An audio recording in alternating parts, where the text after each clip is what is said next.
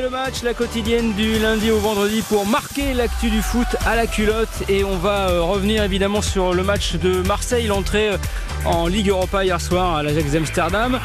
Fluctuat nec mergitur, il tangue mais ne coule pas, c'est la devise de la ville de Paris, mais ça pourrait être celle de l'Olympique de Marseille, hein, alors que sur la Canebière, on a l'impression que même le pape ne pourra pas faire le miracle de réconcilier la direction du club et la frange des supporters en guerre contre lui. Eh bien, L'équipe a décroché un nul 3-3 face à l'Ajax avec un but de Klaus et un doublé d'Aubameyang hein, qui pour l'instant ne marque que des doublés et qu'en Coupe d'Europe. Mené deux fois au score, les Olympiens ont arraché donc un nul 3-3 dans un match qui s'annonçait casse-gueule vu le contexte. On va revenir dessus avec nos deux envoyés spéciaux qui ont suivi le match. Hugo Hamelin à Marseille et Baptiste Durieux à Amsterdam. Bonjour messieurs. Bonjour Flo, bonjour à tous. Allô, hein, comme on dit aux Pays-Bas, d'ailleurs pour euh, Baptiste qui a dû euh, apprendre les rudiments de la langue. Euh, pas du tout. pas du tout. Euh, Hugo, tu as suivi le match toi hier soir à, à Marseille avec les supporters. On était dans quel karma vu le contexte? On était dans un karma hyper particulier avec euh, bah, surtout au bout de 20 minutes quand l'OM était mené 2 à 0 vous imaginez bien la tête des, Marseillais euh, qui étaient prêts à, à, quitter le restaurant où, où, je me trouvais à couper la, la télévision. Mais euh, il y avait un, un, côté voilà enfin on revient au foot après trois jours de crise intense. Et puis il y avait un côté on a envie de tout pardonner quoi. Si ce soir l'OM gagne en, en, en, Coupe d'Europe et eh ben ce serait bien que Pablo Longoria fasse un pas vers les supporters que les supporters fassent un pas vers Pablo Longoria. Il y avait un côté de, un côté grand pardon euh, dans, dans ce match. Bon bah on verra si ça, si ça amène quelque chose. Ah, donc là il y a un match nul, donc c'est un petit pardon ou pas de pardon euh, Il faut falloir attendre le classique contre le PSG dimanche? Ouais, c'est un petit peu ça, ouais. Un coup de chapeau à, à Bardonado, dont c'était la première sur le banc euh, marseillais quand même. Et puis, euh, et puis ouais, bah, cette volonté de, de, revenir au foot tout simplement. Mais je t'avoue qu'il y a une petite crainte pour le Classico euh, dimanche, parce que c'était quand même pas l'Ajax euh, ouais. des années Johan Cruyff. On va en parler. Euh, match fou hein, hier soir, messieurs. Sans, sans, dire du mal, on a vu plus de jeux chez cet OM en 90 minutes qu'en 7 matchs avec l'ancien coach Marcelino. D'accord avec ça, Baptiste? Mmh. Oui, bon, c'est un peu caricatural, mais oui, forcément. Oh bah oui, c'est le but. On s'est amusé. Alors, après, on s'est amusé aussi parce que, euh, enfin, sans enlever aucun mérite euh, à, Marseille, euh, l'Ajax et, Marseille, notamment défensivement, les deux équipes étaient quand même relativement faibles, ce qui fait que le match euh, peut paraître assez ouvert, peut paraître assez sympathique, mais, euh, mais voilà, la, la vérité, c'est qu'il y a aussi euh, vraiment des largesses défensives qui ont permis justement aux deux équipes de, de marquer trois buts chacune. Après, ouais, c'est très particulier au stade parce qu'effectivement, comme Hugo avec les supporters, euh, nous, on trouve une presse hier à 2-0, euh, avec en plus l'erreur de Chancel Vemba, avec euh, sur le deuxième but de l'Ajax, un ballon qui paraît un peu anodin sur, sur ce corner qui est repris demi-volé tranquillement dans la phase de, de, réparation par un milieu de terrain de l'Ajax, et on se dit, mais c'est un naufrage. Ouais. ça va être long. mais jamais ils vont revenir. Et puis effectivement, cette force et cette personnalité qu'on a vue tout au long du match. Alors, il y a eu effectivement parfois quelques quelques problèmes. Il n'y a pas eu de la régularité, de la consistance pendant 90 minutes. Mais franchement, Marseille a dominé de la tête et des épaules en termes de jeu, en termes d'occasion. Il y a plus de 20 tirs, il y a plus d'une dizaine de tirs cadrés. Euh, et, franchement, on a vu du jeu, on a vu des choses. Il y avait Aminarit et Adinouaï qui étaient titulaires, qui sont de beaux joueurs de, ballon, qui n'étaient pas titulaires sous, sous Marcelino. Là, c'est aussi un vrai choix de, de, de à Bardonado. Et puis après, on s'est régalé. Il y a eu ce but de Jonathan Klaus qui est formidable. Il se fait tout seul et, c'est lui qui lance la révolte. Il est plein de personnalité, plein de caractère. Et puis, il est contagieux, Jonathan Klaus. Quand il est en forme comme ça, quand il propose beaucoup de choses sous son côté droit, euh, il contamine les autres. Et puis derrière, effectivement, le doublé de d'Aubameyang qui ne fait pas un grand match, il loupe aussi des occasions comme euh, Unai, comme euh, euh, Ndiaye aussi. Ndiaye, mais, ouais. mais, finalement, voilà, il y a, y, a, y a, ce doublé et l'OM respire. Voilà, c'est vraiment moi ce que j'ai senti après en, en parlant avec Aminarit, en parlant avec Paolo Lopez, c'est que l'OM respire et ils étaient fiers d'eux et je pense qu'ils peuvent l'être. Ouais, Aminarit euh, qui a dit euh, en conférence de, en zone mixte en tout cas, c'était à ton micro que l'OM avait montré qu'il en avait dans le pantalon. Hein, si, si je cite euh, l'auteur de cette, cette, phrase, hein, c'est ça.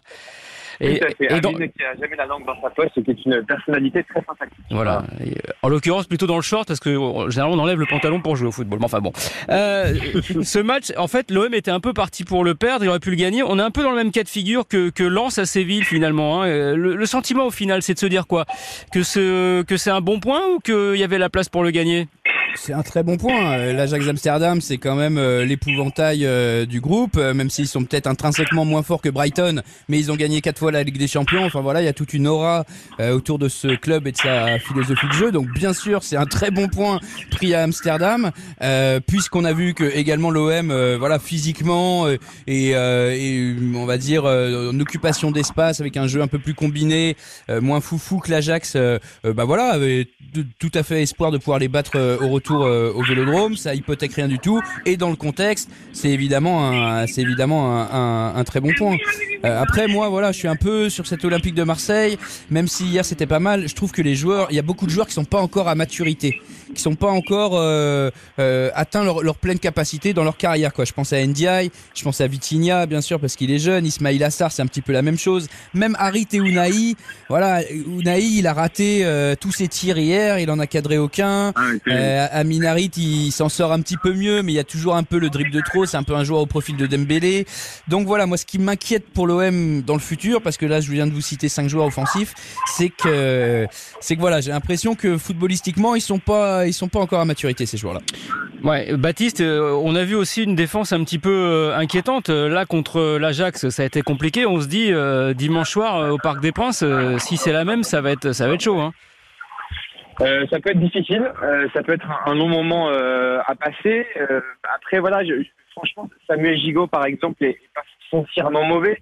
Chancel Mbemba fait, fait une erreur au début de match, mais après, je trouve qu'il se rattrape bien et, il a réussi à, à bien contenir les attaquants de, de l'Ajax. Moi, il n'y a, a, pas de joueur qui, qui a vraiment ni de, de, défense en tant que tel qui a été cataclysmique. C'est simplement un bloc équipe, un équilibre global aujourd'hui où, voilà, Marseille est un peu perdu euh, et pas vraiment bien organisé sur, sur les phases de transition défensive. Donc euh, voilà. après oui, face au PSG, euh, c'est pas forcément une question de tactique. Voilà, c'est une question de d'état d'esprit. C'est ça va être dans les têtes aussi. Et, et, je pense que voilà, en tout cas, ce que j'ai senti, c'est que le groupe est, est mobilisé. Euh, c'est essentiel. Il y a une forme voilà de, de, de confiance et, et voilà, il y avait un petit peu d'enthousiasme hier malgré la, la situation. Et, et j'ai senti beaucoup de solidarité. Voilà. Et, je pense que c'est essentiel. Après oui, sur l'équilibre défensif il faudra corriger ça pour, pour le reste de la saison, bah, ceci dit, euh, Pancho Abardonado n'a pas eu beaucoup de temps pour préparer ce match. Là, il va avoir à peine deux jours, donc c'est sûr que pour l'instant, on bricole et euh, on serre un peu, les fesses en attendant d'avoir le, temps de travailler. Surtout qu'après, euh, bah, l'OM ira à Monaco. Le fait que justement Pancho Abardonado abandonne d'entrée ce 4-4-2 pour un, un, un 4-3-3 avec Unai, le banni de Marcelino titulaire, est-ce que c'est un peu de la démago en direction des supporters qui réclamaient ça ou c'est juste du bon sens finalement? Anselmo. Bah, il faut changer quelque chose. Quand tu quand es dans une crise euh, comme celle-ci que, que l'entraîneur saute, euh, bien sûr, on va pas imiter son euh, son style et, euh, et on va jouer sur sur autre chose. Il voulait aussi une équipe dynamique, une équipe qui attaque, euh, quitte à quitte à dépeupler un petit peu la la défense et le et l'équilibre. mais voilà, il avait besoin de de joueurs qui mettent un petit peu le feu. Pancho Bardonado hier pour pour pouvoir exister. Ouais, après, c'était quand même gonflé parce que t'as à peine quoi, t'as 24 heures, 48 heures pour préparer ton équipe. Elle s'entraîne depuis le début de la saison sur ce 4-4-2, bon, euh, qui était pas flamboyant, mais là, les faire basculer en 4-3-3, même si c'est des pros, c'était quand même assez gonflé, euh, Baptiste. Oui, c'est assez, gonflé, surtout que hum, à Bardonado, il, il a même pas eu un entraînement, c'est-à-dire qu'il a eu une seule mise en place tactique à la veille du match, mercredi soir, et c'est tout, donc c'est absolument rien. Euh, après, de toute façon, c'est ce qu'il a dit aussi. Euh, sa première causerie à, à c'est de dire aux joueurs on est là pour gagner, on est là pour leur marcher dessus. Euh, on vient pas ici en, victime, donc de toute façon, voilà, il y avait quand même une volonté de marquer des buts, une volonté vraiment très offensive. Et comme l'a dit euh, très bien Hugo, euh, quand ça marche pas depuis le début de saison, qu'il y, a seulement deux victoires en, sept matchs avec des, prestations un peu insipides aussi dans le jeu, à un moment donné, il faut tenter. Voilà, Aminarit et, et ce sont des joueurs de, de haut niveau qui peuvent être parfois irréguliers, qui ont leurs défauts aussi. Mais voilà, il fallait changer quelque chose, euh, bousculer un peu aussi les, les équilibres et, et, et peut-être les titulaires euh, en place. Et, et voilà, c'est comme le dit Hugo, s'il si, avait mis un 4-4-2 exactement comme Marcelino avec les, les mêmes joueurs, euh, non, non, voilà, quand un nouveau coach arrive, il est inexpérimenté, Voilà, bah oui, non, non, mais moi je, trouve ça très légitime et puis voilà, ça, correspond aussi tout simplement à la philosophie et, aux ambitions qu'il avait par rapport à cette rencontre euh, hier, quoi. Ouais. Et puis ça a dû faire plaisir euh, aux supporters, ce qui est ce qui est pas plus mal. Pancho Abardonado, c'est quand même le Marseillais pur jus. Et puis voilà, il a voilà, il a il a il a la dégaine, il a la dégaine du poste quelque part. Euh, lui le survêt, il le porte. On sent voilà la Marseillaise. On sent que non mais il a du sang. Voilà, et c'est ce côté espagnol, gitan. Il s'agite sur le banc. C'est vrai, c'est pas pour rien qu'il est arrivé en même temps que Sampaoli. Je pense que quelque part, finalement, si ça se passe pas trop mal euh, au parc euh, dimanche, est-ce que euh, l'aventure pourrait se, se poursuivre? Parce qu'il va falloir trouver un nouvel entraîneur Ah ça, oui, ça- coûte des sous. Et finalement, peut-être qu'il va faire le job.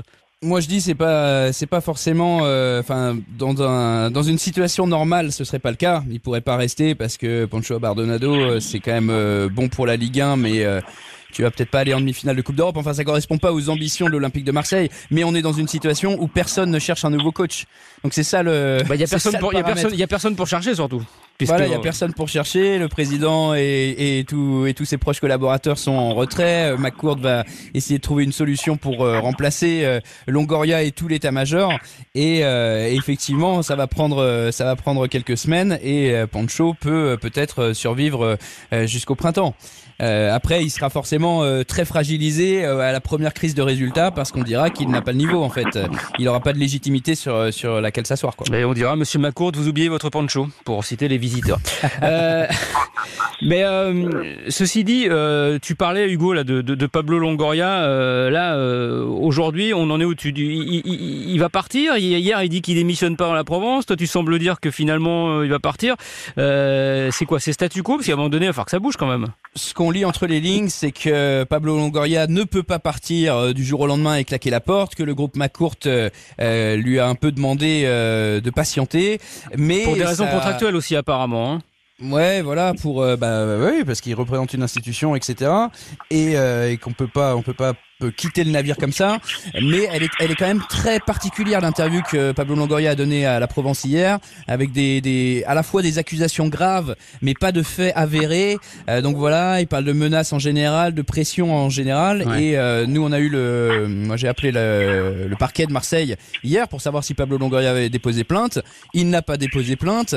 Euh, le, le parquet peut se saisir aussi en lisant l'interview. Ils peuvent, ils peuvent se saisir à partir d'un article de presse et déclencher eux-mêmes une enquête. Ouais. Et ce que me disait le parquet, c'est bah il n'y a pas vraiment de fait avéré, c'est assez mystérieux et donc euh, et donc on peut pas déclencher une enquête euh, là-dessus. Donc elle était un peu, il y a un peu de com forcément, euh, même si on, on, on va pas on va pas contester que Longoria est dans un état nerveux euh, assez euh, assez déplorable euh, et qui- et qu'il a vraiment été secoué par cette réunion avec les supporters. Mais est-ce que pénalement ça peut être ça peut être catégorisé? Bon voilà, c'est une c'est une question. Ah, ensuite, il y a eu le, le communiqué commun des, des groupes de supporters hier soir. Oui, ce qui qui était, qui- affirme que qui était assez surprenant parce que dans un premier temps, euh, certains supporters euh, s'étaient un petit peu démarqués euh, des South Winners et de Rachid Zerwal en disant que bah, limite en, en demandant à ce qu'ils partent et puis finalement tout le monde est rentré dans le rang. Hein. Tout le monde est rentré dans le rang. Les euh, sept groupes de supporters officiels de l'Olympique de Marseille donc ont publié un, un, un communiqué commun hier. Voilà, ils contestent euh, euh, les menaces. Ils rappellent un petit peu. Voilà. Alors c'est pour des problèmes autour de l'équipe féminine, autour du, euh, Du centre de formation. Du, du centre de formation. Donc pareil, c'est c'est ça se dégonfle un petit peu. euh, J'ai envie de dire euh, toute cette histoire. Donc eux, voilà, les, les encartés, les, les fidèles du Vélodrome restent ensemble, mais Contrairement à la crise avec euh, Jacques Henri Hérault, il y a tout un mouvement euh, de, de supporters un peu plus lambda qui peuvent être encartés aussi, qui sont marseillais aussi et qui demandent à Pablo Longoria de rester. Il y a une pétition en ligne et puis il y a une, euh, un appel à la mobilisation demain à midi devant le centre d'entraînement de la commanderie Ouais. euh, pour les gens qui voudraient soutenir euh, Pablo Longoria. Alors est-ce que c'est un épiphénomène Tu crois vraiment qu'il y aura du monde s- sur internet? Bah euh, c'est il faut faut aller vérifier. On est journaliste. Ouais. On va pas prévenir l'avenir, on va, on va aller sur place et puis on verra euh, bah, si, si les non encartés, on va dire, les non alignés sur les groupes des supporters euh, peuvent faire vivre leur euh, euh, leur point de vue ou s'ils vont se faire tuer dans l'œuf par les historiques que sont Rachid Zeroual et Christian Cataldo. Bah écoute, tu te feras déposer en papa mobile au centre, au centre d'entraînement. par François quand il va, qui lui ira au Vélodrome hein, faire euh, faire sa messe. Euh, on compte beaucoup sur lui, hein, qui, bénisse le Vélodrome. On veut de l'eau bénite partout. Euh. Ouais. As, Baptiste, tu l'as eu toi d'ailleurs, hein, Rachid Zerwal, le, leader historique hein, des, des, des South Winners, qui est quand même bon le, le leader, l'homme qui chapeaute un peu tout ça et qui on a l'impression qu'il tient un petit peu les supporters, si je puis dire entre, entre guillemets. Lui est dans une position évidemment contraire à Longoria. Euh, oui, oui, totalement, totalement. C'est euh, alors, il n'était pas le, seul hein, à cette fameuse réunion. Euh, il y avait Christian Cataldo aussi, il y a des Dodgers. Voilà. Ouais, ça reste un personnage central qui, qui a beaucoup d'influence. Voilà. et, et c'est vrai qu'il centralise, il cristallise beaucoup de choses. après, je, je, tiens à dire quand même qu'hier, moi, moi, c'est pas forcément représentatif de tout le peuple marseillais partout dans le monde, mais en tout cas des supporters présents à Amsterdam, il n'y avait pas de, guerre fratricide évidemment entre les supporters, mais il y avait quand même une vraie scission avec une assez large majorité des supporters qui étaient présents hier. En avait plus de 2000 qui soutenaient encore et toujours Fabio Longoria euh, et qui ne souscrivaient absolument pas aux méthodes, aux moyens qui ont, qui ont pu être employés euh, par euh, Rachid Zerwal et, et consorts donc il faut, faut bien rappeler ça, c'est qu'il y a quand même une large partie aujourd'hui des supporters qui sont tout à fait conscients que Longoria peut avoir ses défauts, euh, mais que le, le, projet marseillais tient la route, que c'est un président qui bosse, qui connaît le football, euh, et, et, qui quand même fait, fait plutôt avancer l'OM, l'OM dans, dans, le bon sens. Euh, après voilà, il y a effectivement toute la garde rapprochée et, et tous les historiques qui, qui, vont se ranger, qui vont être tout à fait solidaires avec avec leur chef euh, Rachid ce qui est tout à fait euh, normal et, et ce qu'on peut entendre. Mais voilà, il y a quand même une vraie scission aujourd'hui avec, de ce que j'ai vu hier, une grande majorité qui soutiennent vraiment le président. Ouais, c'est sûr que si Longoria part, hein, c'est le syndrome, euh, on sait, on sait ce qu'on perd, on sait pas ce qu'on gagne. Il faut trouver eh quelqu'un euh, quelqu'un derrière. Mais en tout cas, c'est vrai qu'on va suivre cette scission des, des, supporters. Ça me rappelle à une époque aussi euh, ce qui s'était passé au Paris Saint-Germain. Il y a aussi des, des, des histoires de génération, j'imagine, parce que Rachid Zeroual et Soswinner, c'est déjà des, c'est des historiques, des vieux supporters. Il y a toute une nouvelle génération aussi. Peut-être que la scission se fait aussi par rapport à ça. Rachid Zerwal, ouais, c'est vrai, il a 52 ans. Euh, bon, il est encore, euh, il est encore en forme, il est encore présent. Il était il y a deux ans, il était, euh, il était là sur la révolution des cyprès, l'attaque de la commanderie, et il a formé, il a formé ses, ses successeurs.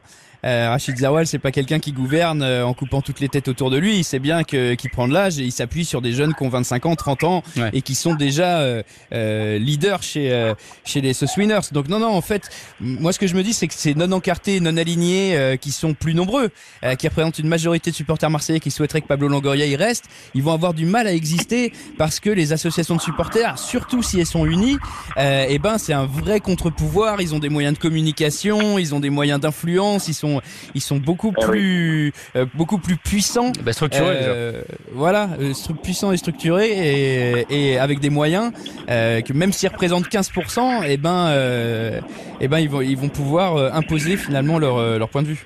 c'est le principe de la minorité qui a la majorité. on va donc avoir ce match dimanche soir au parc, ce, ce, ce classique, ce PSG OM, qui va être bah, finalement abordé l'esprit un peu plus léger par les Marseillais après ce bon résultat à, Amsterdam. Est-ce que vous pensez que l'OM peut faire quelque chose au parc ou est-ce que vu ce qu'on a vu de Paris contre Dortmund et vu ce qu'on a vu hier soir contre l'Ajax, euh, c'est plié d'avance? Enfin, bon, ça reste un classique, mais euh, somme toute. Moi, je pense que ça reste un, match de foot. Voilà, la phrase bien cliché comme, comme il faut, mais euh, voilà, Paris, en tout cas, a montré des choses positives. Paris, c'est pas un début de saison stratosphérique, mais effectivement, l'ossature collective, euh, la, période que traverse Paris, elle est quand même beaucoup plus sereine que, que celle que traverse Marseille.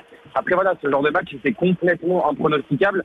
Moi, de ce que j'ai vu de Marseille, c'est que ce club et cette équipe n'est pas morte, qu'il y a beaucoup de solidarité, euh, qu'il y a euh, aussi du talent, que sur un coup d'éclat, tout peut arriver. Moi, je pense que ça va être un match fantastique, comme, comme tous les classiques. Et euh, je ne m'attends pas forcément à, ce que Paris déroule comme ça tranquillement en toute impunité, vraiment. Très ouais, bon, avec quand même en plus deux jours de récupération supplémentaires pour les Parisiens, ce qui comptera avec un, un OM qui finalement est assez euh, réduit au niveau de l'effectif avec euh, avec quelques, quelques blessés. On verra ça dimanche soir, on le suivra évidemment sur RTL, bien évidemment en intégralité ce, ce, ce PSG OM. Euh, ce soir, quand même, la Ligue 1 reprend. Il y a un Monaco-Nice, derby de la Côte d'Azur, assez excitant. Le leader face au troisième après la belle victoire des Aiglons à Paris. Évidemment, on est assez excité à l'idée de savoir s'ils peuvent faire la même euh, à Louis II. Ça aussi, on le suivra sur RTL avec Eric Silvestro. Et puis demain soir à 19h, on fait le match exceptionnel avec comme invité le président de la, de la FFF, Philippe Diallo. Ça va parler des Bleus, de Deschamps, de Henri, des JO et de plein d'autres sujets. On parlera peut-être même euh, de l'OM. Je signale quand même un dernier, une dernière info qu'on n'a pas donnée. Euh, petite surprise quand même dans le groupe de l'OM. Euh, L'AEK Athènes est allé gagner à Brighton, euh, ce qui est assez inattendu. C'est une vraie surprise. Donc ils prennent la tête du groupe. Euh, Brighton qui sera le prochain adversaire de l'OM et qui du coup va devoir faire quelque chose au Vélodrome. Donc euh, peut-être un match euh, qui sera un peu tendax. Ce, bah, ce sera surtout le, le retour de l'OM au Vélodrome après vrai. trois déplacements, après l'Ajax, PSG et Monaco. Donc ce- ça va être effectivement un match plein de surprises entre euh, entre les Anglais et euh, comment le Vélodrome va se retrouver quoi. Est-ce que les histoires seront réglées? Est-ce que les supporters vont s'entendre? Est-ce qu'on aura une guerre fratricide? Il reste encore plein d'épisodes Ah oui. pour euh, écrire la grande légende de cette saison olympienne. Eh oui, c'est plus beau l'OM, la nouvelle série, le feuilleton euh, implacable qu'on aime suivre et qu'on suit dans ce podcast d'On le match. Merci euh, Baptiste, bon retour, bon train. Euh, merci Hugo, bonne journée, euh, la bise au pape si tu Salut croises. les amis. Et euh, on se retrouve nous euh, lundi pour euh, le, la quotidienne d'On refait le match. On débriefera évidemment le classique demain soir de 19h à 20h. C'est On refait le match sur RTL avec Philippe Sansfourche. Bonne journée, ciao. RTL. On refait le match.